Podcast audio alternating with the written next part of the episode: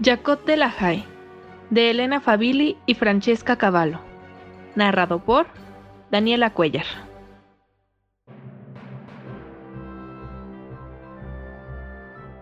Había una vez una niña haitiana con el cabello rojo como el fuego. Su nombre era Jacot.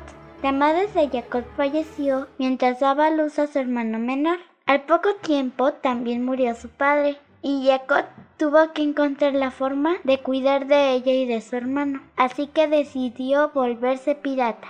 Jacot se volvió la lideresa de una pandilla de 100 piratas.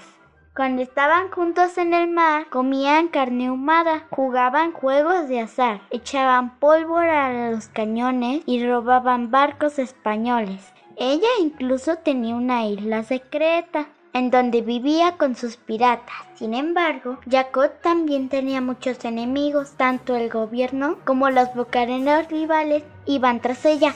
Para escapar, decidió fingir su propia muerte y esconderse. Se cambió el nombre y se vistió como hombre, pero el engaño fue descubierto pronto. Nadie tenía cabellera roja tan brillante. Al poco tiempo regresó a la piratería y se ganó el apodo de la que volvió de la muerte roja. Jacot tenía una amiga que también era pirata. Se llamaba Annie, estaba casada y tenía dos hijos. Después de que su esposo murió, tomó el control de su barco y unió fuerzas con Jacot. Eran dos de las piratas más temidas del Caribe.